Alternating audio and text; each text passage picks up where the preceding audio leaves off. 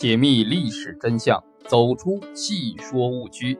大家好，欢迎收听《正说唐朝二十一帝三日喜儿》。代宗是肃宗李亨的长子，是玄宗的第一个皇孙。不过《旧唐书·代宗记》说他是嫡皇孙，有些勉强，因为当时的李亨还不是皇太子。尽管如此，玄宗仍为长孙的降生感到兴奋。在代宗出生时，玄宗刚刚东封泰山不久。此前，他们去了曲阜的孔宅，到了年底才到达东都。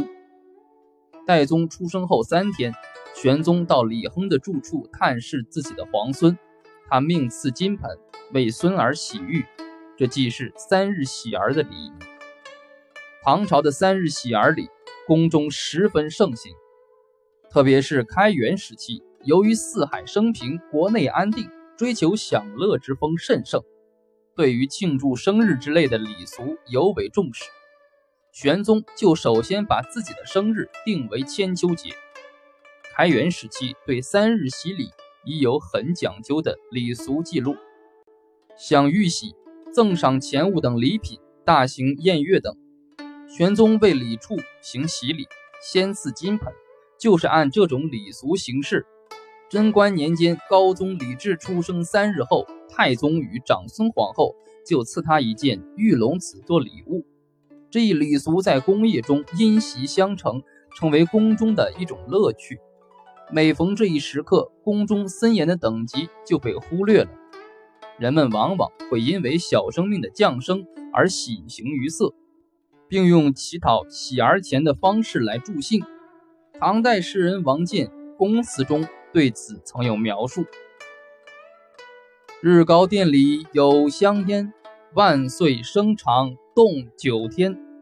妃子院中出酱蛋，内人争起喜儿钱。”玄宗兴致勃勃地为长孙李处做三日喜儿礼。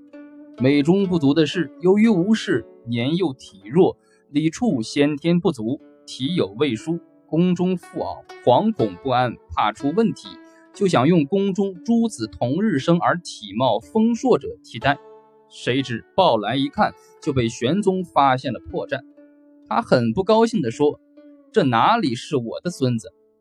妇媪见瞒不过，只好以实相告。玄宗也没有怪罪，对他说：“这不是你们所能了解，尽管抱来就是的。”当李处被抱来后，玄宗顿时眉开眼笑。他抱在手上，左右端详，情不自禁地说：“此儿福禄要超过他的父亲。”喜儿礼结束时，玄宗把带来的很多礼乐用具尽数留下来，对高力士说：“此一殿有三天子，乐乎哉？”多年后，高力士还曾向别人提及此事。唐晚期名相。李德裕也说，曾有知情人向他父亲李吉甫讲起过此事。